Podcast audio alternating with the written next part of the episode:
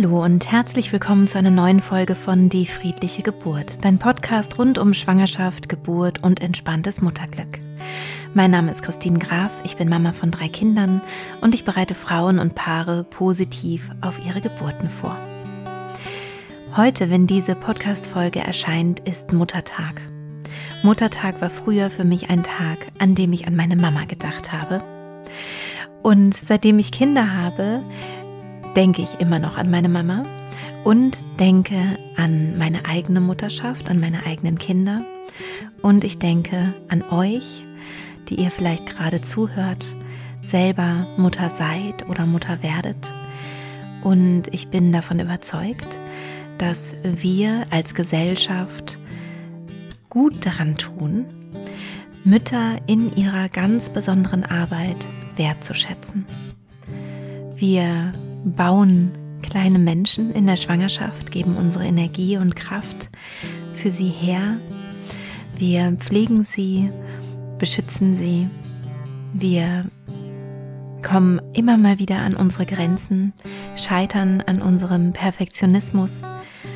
Und zu Recht gibt es nun ja auch mehr und mehr einen Vatertag. Also den gab es ja schon immer, aber er wurde noch nicht immer so gefeiert, wie es in, in den letzten Jahren äh, mehr und mehr der Fall ist.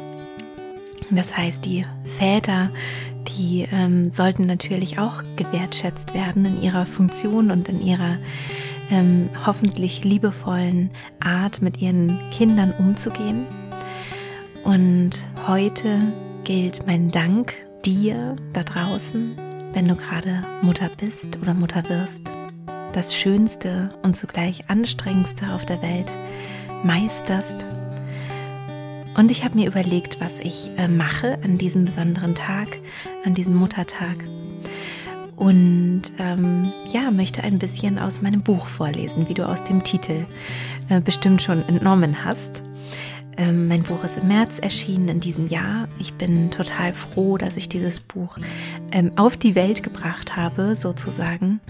Denn ich habe in der Corona-Pandemie, in der äh, schwierigen Zeit auch geschrieben ich hatte zum Teil alle meine Kinder zu Hause und, ähm, und habe dann einfach die ganz frühen Morgenstunden genutzt, um zu schreiben.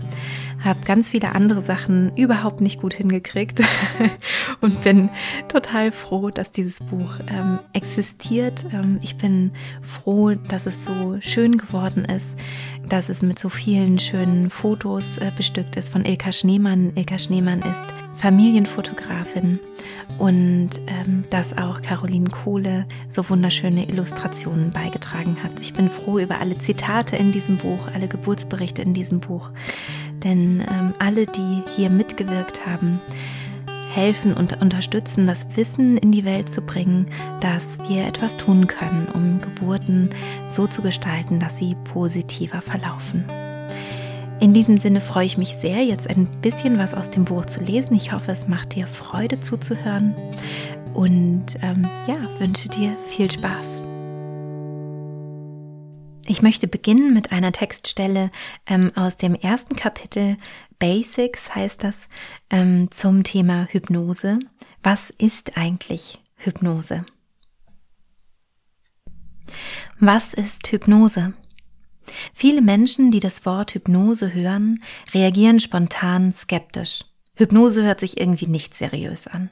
Hokuspokus, Esoterik, wenn nicht gar Scharlatanerie, vermuten viele. Manchmal sagen mir werdende Väter, dass sie an sowas nicht glauben. Schon im Mittelalter gab es auf Jahrmärkten Magier, die Menschen in Hypnose versetzten. Die Annahme, dass der hypnotische Bewusstseinszustand in irgendeiner Weise übernatürlich sei, hat eine lange Tradition.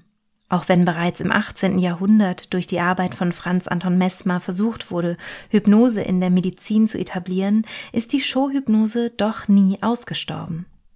Und so gibt es auch heute noch zwei Strömungen. Hypnose zum Staunen oder zur Belustigung des Publikums während einer Show auf der einen und die therapeutische Nutzung der Hypnose, auch Hypnotherapie genannt, auf der anderen Seite. Die sogenannte Showhypnose oder Bühnenhypnose wird ähnlich wie Zauberei vermarktet. Deshalb haben viele Menschen den Eindruck, dass dieser Zustand etwas ist, woran wir glauben können oder eben auch nicht. Wir haben das Gefühl, womöglich zum Narren gehalten zu werden oder sind vollkommen fasziniert. Wenn es funktioniert und wir die Versuchsperson als fremdgesteuert wahrnehmen, ist uns das eher unheimlich. Manche Magier vermischen Hypnosetechniken mit Kartentricks, wobei wir alle wissen, dass ein Kartentrick ja eine Art kleiner Betrug ist. Auch das kann dazu führen, dass der Hypnose einen Beigeschmack anhaftet, der ihr nicht gerecht wird. Menschen wie der Hypnotiseur Ronny Welzel tragen dazu bei. Er behauptete in einer Fernsehsendung, dass er Menschen gegen ihren Willen manipulieren und sie dazu bringen könne, sich in einem Restaurant auszuziehen. Genau das ist es, was uns zu Recht suspekt ist. Denn es ist moralisch höchst fragwürdig, Menschen der Lächerlichkeit preiszugeben. Abgesehen davon stimmt diese Behauptung nicht ganz. In einer Hypnose ist es nicht möglich, Menschen gegen ihren Willen zum Handeln zu bewegen. Aber warum funktioniert das dann überhaupt in solchen Shows? Warum gackern Menschen wie Hühner auf der Bühne, können sich nicht mehr bewegen oder vergessen unter Hypnose ihren Namen? Es wird behauptet, dass ein Hypnotiseur Zugriff auf das Unbewusste von ihm wildfremden Menschen erlangen und sie dadurch manipulieren kann. Aber so einfach ist das nicht. Wenn wir uns in einem hypnotischen Trancezustand befinden, sind wir verstärkt mit unserem Unbewussten verbunden und der Teil unseres Verstandes, der reflektiert und analysiert, ist weniger aktiv. Es entsteht eine hohe Konzentration auf einen bestimmten Punkt oder ein gewünschtes Verhalten, während alles andere ausgeblendet wird. Wir fühlen uns in diesem Zustand in der Regel wohl und lassen uns gerne führen und lenken. Wenn wir vertrauen, folgen wir bereitwillig. Der Hypnotiseur führt sein Gegenüber mit Hilfe geeigneter innerer Bilder, Suggestionen, die seine Vorstellungen oder Empfindungen beeinflussen können. Wenn wir also in einer Bühnenshow in Hypnose versetzt werden, kann es dazu kommen, dass wir ganz entspannt auf einem Stuhl sitzen und uns mit der passenden Suggestion immer schwerer fühlen. Wenn dann gesagt wird, versuche einmal deinen Arm zu bewegen, und je mehr du es versuchst, desto schwerer wird dein Arm, immer schwerer und schwerer, kann unser Gehirn diese zwei unterschiedlichen Befehle nicht gleichzeitig ausführen. Wird die Suggestion besonders stark angenommen, es ist viel einfacher, sich nicht zu bewegen und sich dieser Vorstellung der Schwere hinzugeben, als den Arm zu heben. Allerdings ist bei einem psychisch gesunden Menschen immer eine innere Instanz wach, die einen stoppt, bevor man etwas tut, das gegen die eigenen Wünsche verstößt. Wenn Menschen in einer Hypnoseshow also etwas Merkwürdiges tun, dann können wir davon ausgehen, dass das im Einklang mit ihren Werten geschieht. Ist es denn nun tatsächlich real, was wir auf einer Bühne sehen? Schlafen die Menschen wirklich scheinbar ein und sind willenlos, wenn ein Hypnotiseur oder eine Hypnotiseurin in einer Show mit dem Finger schnipst, oder tun sie nur so? Es gibt verschiedene Aspekte, die Menschen dazu bringen können, Anweisungen zu folgen. Zum einen werden sowieso nur sehr stark suggestible Personen, also solche, die offen, neugierig und der Hypnose gegenüber aufgeschlossen sind, auf die Bühne geholt. Das wird zuvor bei einer Gruppenhypnose für das gesamte Publikum getestet. Hinzu kommt, dass auf der Bühne ein sozialer Druck entsteht. Man möchte alles richtig machen. Die Angst, sich zu blamieren und die Gruppendynamik tun ihr Übriges. Wenn alle den Worten des Hypnotiseurs folgen, möchte ich es nicht als einzige oder als einziger nicht tun. Wenn nacheinander Leute zurück ins Publikum geschickt werden, die einer Anweisung nicht nachkommen, verstärkt sich die Versagensangst. Unbewusst entsteht ein gewisser Ehrgeiz, am längsten auf der Bühne zu bleiben, es gut und richtig zu machen. Manche Menschen gehen dafür über ihre Grenzen. Sie könnten theoretisch zwar jederzeit aussteigen, sind nicht wirklich ausgeliefert, entscheiden sich aber durch die Kombination aus wenig rationalem Denken, in hypnotischer Trance, sozialem Druck, Gruppenzwang und der Angst, sich zu blamieren, dafür weiterzumachen. Der Eindruck, der durch solche Shows entsteht, ist, dass der hypnotische Trancezustand ein ganz außergewöhnliches Phänomen ist, das wir sonst aus unserem Alltag nicht kennen. Oft höre ich den Satz, ich war noch nie in Hypnose. Dabei ist das tatsächlich gar nicht möglich. Denn wie wir bereits gesehen haben, ist der Bewusstseinszustand der gerichteten Trance, den ich zuvor als Superkonzentration beschrieben habe, ein ganz normales Alltagsphänomen, das jeder, jede von uns sehr gut kennt. Stell dir einmal vor, es gäbe einen Ort, der dich so beeinflusst, dass du ganz leicht in eine tiefe hypnotische Trance fällst. Dieser Ort ist dazu geschaffen, deine Gefühle und Gedanken zu manipulieren. An diesem Ort kannst du dich kaum entziehen. Du starrst hypnotisiert geradeaus sitzt unbeweglich in einem Sessel. Und wenn der Hypnotiseur es möchte, bekommst du fürchterliche Angst oder du fängst an, wie ferngesteuert zu weinen. Wenn der Hypnotiseur es beschließt, musst du auch lachen, du kannst dich kaum dagegen wehren. Du, mit all deinen wahren, echten Gefühlen, bist gar nicht mehr wirklich anwesend. Nur noch deine Hülle sitzt da und starrt gebannt auf die Wand vor dir. Würdest du diesen Ort freiwillig aufsuchen? Ich glaube schon. Wahrscheinlich hast du das sogar schon häufiger getan und es hat dir großen Spaß gemacht. Vielleicht warst du mit deinen Freunden dort oder auch allein, denn ich spreche hier vom Kino. Unser Hypnotiseur ist in Wahrheit ein talentierter Regisseur oder eine großartige Regisseurin, der oder die mit einem Team wunderbarer Schauspielerinnen und Schauspieler Geschichten erzählt, die dich tatsächlich, ohne dass es ihm oder ihr bewusst wäre, in Hypnose versetzen. Durch die Dunkelheit im Kino wird das Ausblenden unserer Umgebung erleichtert.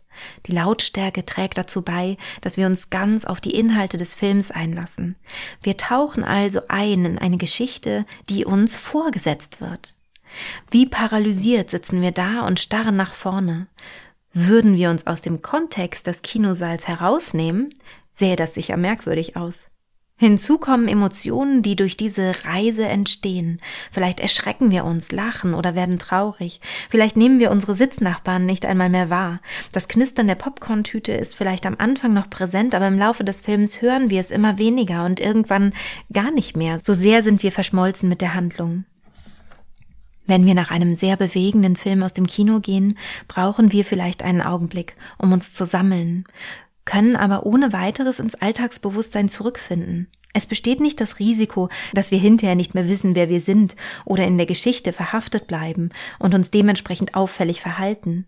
Wie bei einem Kinobesuch ist also auch bei einer Hypnose die Angst, nicht mehr zu erwachen, unbegründet, weil der Zustand der gleiche ist.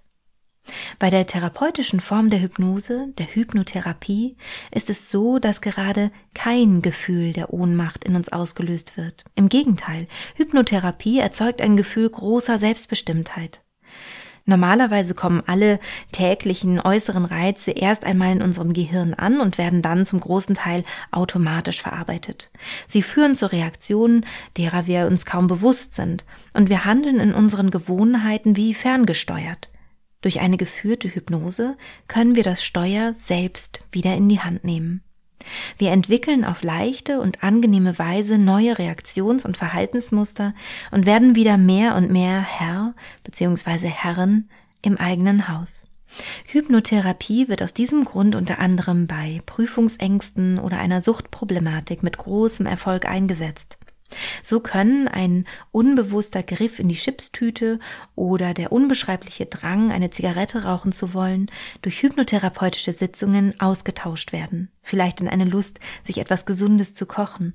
Oder es entsteht das innere Gefühl, eine Wahl zu haben, die Zigarette einfach in ihrer Schachtel zu lassen und sich damit wohlzufühlen.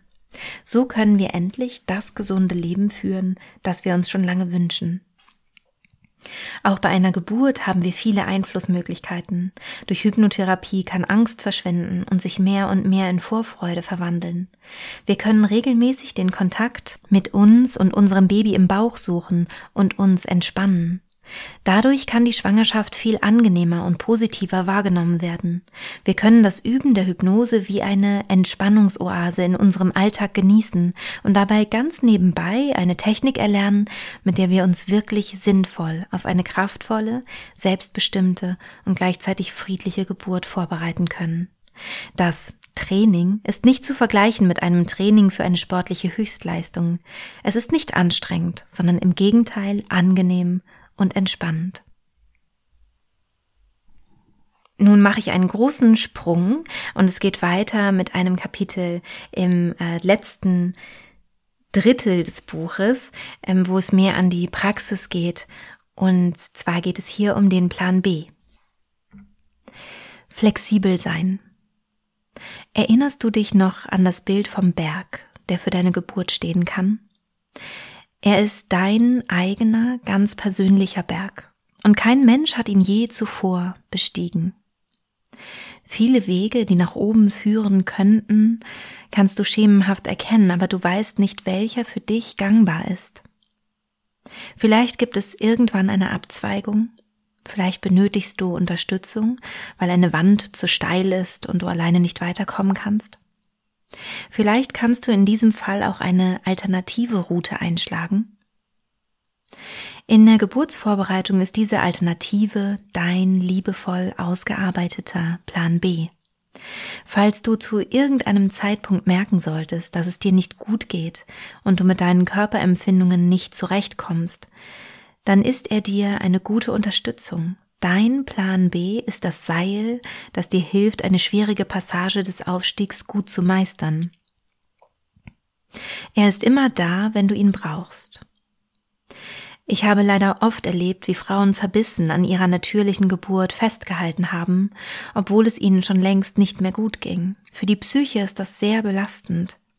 Ich habe im Gegensatz dazu auch viele Frauen begleitet, die Schmerzmedikamente in Anspruch genommen haben und gleichzeitig von ihrer Traumgeburt schwärmen.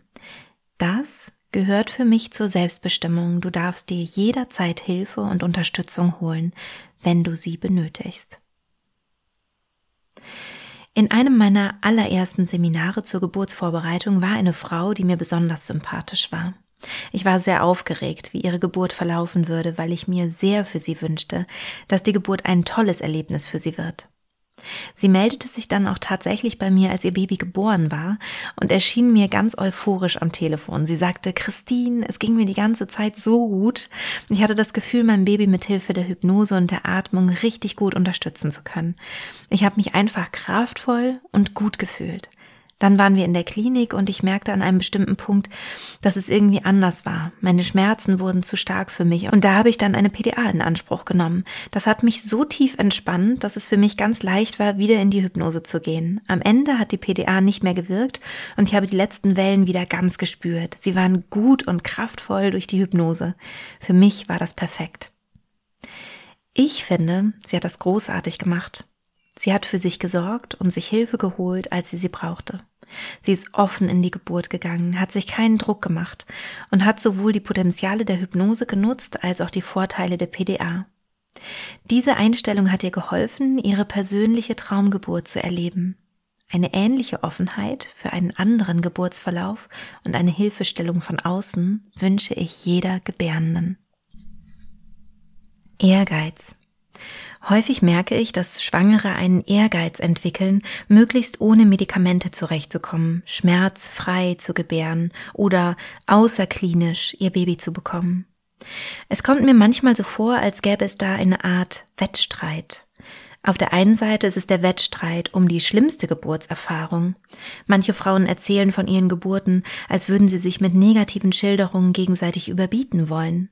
Wer hat die schrecklichste Erfahrung gemacht? Wenn man dann noch sagen kann, dass man aber in dem ganzen Horror keine Schmerzmedikamente genommen hat, dann ist man so etwas wie eine Superheldin. Auch von außen werden Frauen, die so kämpfen, manchmal verherrlicht.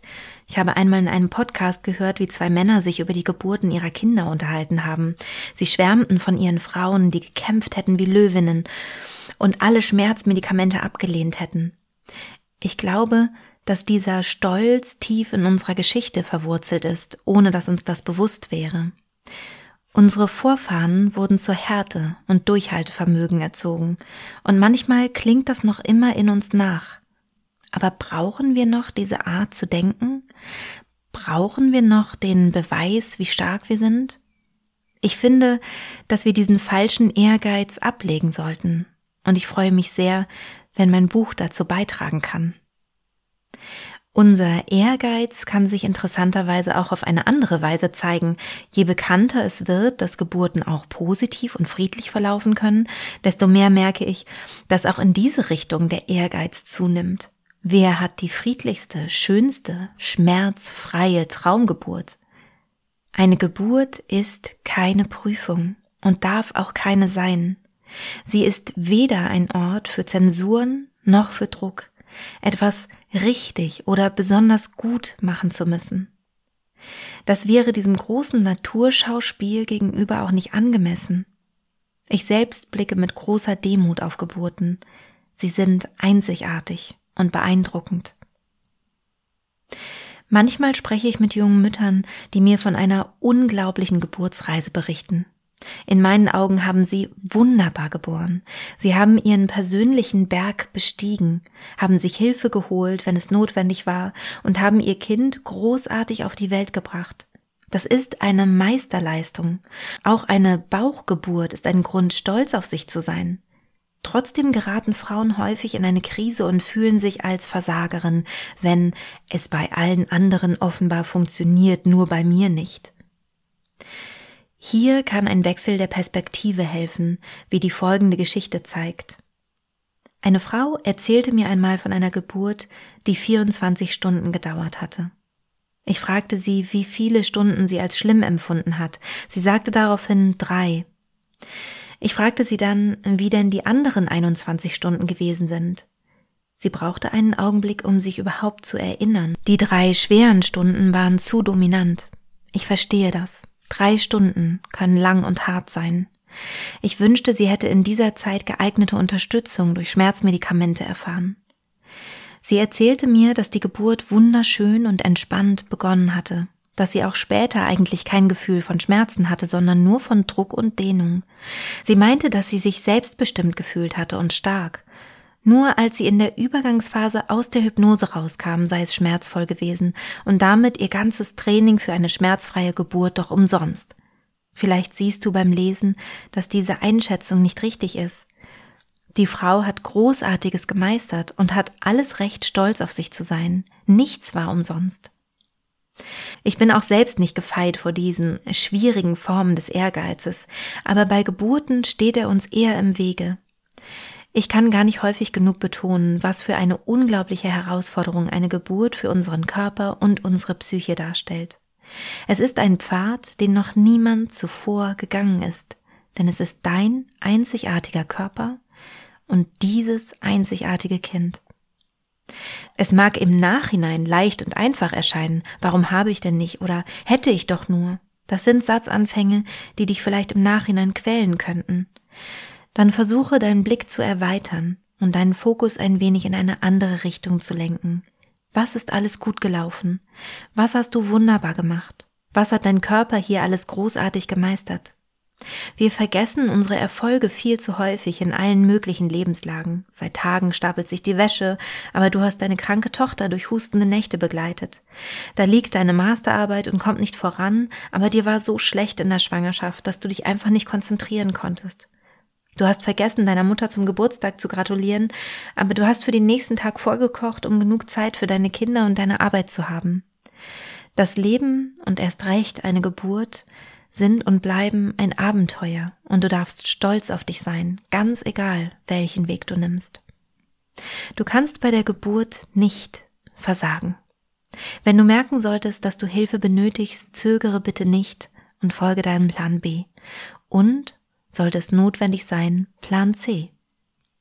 Ich liebe es, wenn Frauen das ganz selbstverständlich so machen, wenn sie sich um sich und ihr Baby kümmern und nicht das Gefühl haben, irgendjemandem etwas beweisen zu müssen, auch sich selbst nicht. Ja, und zum Abschluss ähm, soll es hier aus dem Schluss meines Buches einen kleinen Ausschnitt geben mit der Überschrift Hingabe. Hingabe. Das Wort Hingabe könnte für mein Empfinden als große Überschrift über der Geburt selbst stehen. Denn Hingabe kann der entscheidende Schlüssel zu einer friedlichen Geburt sein. Wahre Hingabe kann nur freiwillig geschenkt werden. Es ist eine aktive Handlung, die du selbstbestimmt vollziehen kannst dann kann sie im Kontext der Geburt, in diesem einzigartigen biografischen Ereignis in deinem Leben, alles schenken, was du brauchst, um sie positiv zu erfahren. Denke an die Wellen des Meeres. Sind sie groß und mächtig? Kannst du dich ihnen hingeben und sogar auf ihnen surfen? Dann entfalten sie ihre Kraft in deinem Sinne und du kannst mit ihnen verschmelzen und sie für dich nutzen. Gib dich so jeder einzelnen Geburtswelle hin und jeder einzelnen Wellenpause. Gib dich dem Leben hin, das da in dir wirkt, dieser großen Kraft und deinem Baby, das gerade durch deinen Körper geboren wird. Tauche vollkommen in den Augenblick ein, in jeden einzelnen Moment. Es gibt nur diese eine Welle und nun gibt es nur diese eine Pause, nicht mehr und nicht weniger. Gib dich deinem Körper hin, deinem Kind und auch äußeren Umständen. Denn dass alles exakt so läuft, wie du es dir in deinen schönsten Träumen ausgemalt hast, ist eher unwahrscheinlich. Das eine oder andere wird passieren, mit dem du nicht gerechnet hast. Macht nichts. Du brauchst nichts und niemanden. Du kannst abrufen, was du zuvor geübt hast. Auch Komplikationen und Interventionen sind mit Hingabe am einfachsten zu bewältigen. Gib dich allem hin, solange du dich grundsätzlich wohl und geborgen fühlst. Wenn du dafür Hilfe benötigst, dann nimm sie in Anspruch. Wenn eine Intervention sich für dich nicht gut anfühlt, tauche kurz wie ein Delfin auf aus deiner Hypnose und kläre die Situation, bis du dich wieder wohlfühlst. Tauche dann hingebungsvoll erneut ab und sei ganz bei dir. Ich hoffe, diese kleine Lesung aus meinem Buch hat dir gefallen. Ähm, wenn ja, würde ich mich natürlich sehr freuen, wenn du es dir ähm, vielleicht kaufen magst. Es gibt da ganz tolle Online-Buchhandlungen, wo man das machen kann. Falls du bei Amazon ähm, eine Rezension schreiben möchtest, würde ich mich sehr freuen. Das kann man auch dann machen, wenn man das Buch woanders gekauft hat. Natürlich würde ich mich auch sehr freuen, wenn du es einfach in deiner Buchhandlung um die Ecke bestellst. Und dann wünsche ich dir natürlich ganz, ganz viel Freude mit dem Buch und weiterhin auch mit dem Podcast. Und wenn ich dich ein bisschen begleiten kann in deiner Geburtsvorbereitung und dazu beitragen kann, dass du eine schöne, eine positive Geburt erleben kannst, dann freue ich mich sehr. Alles Liebe und bis bald, deine Christine.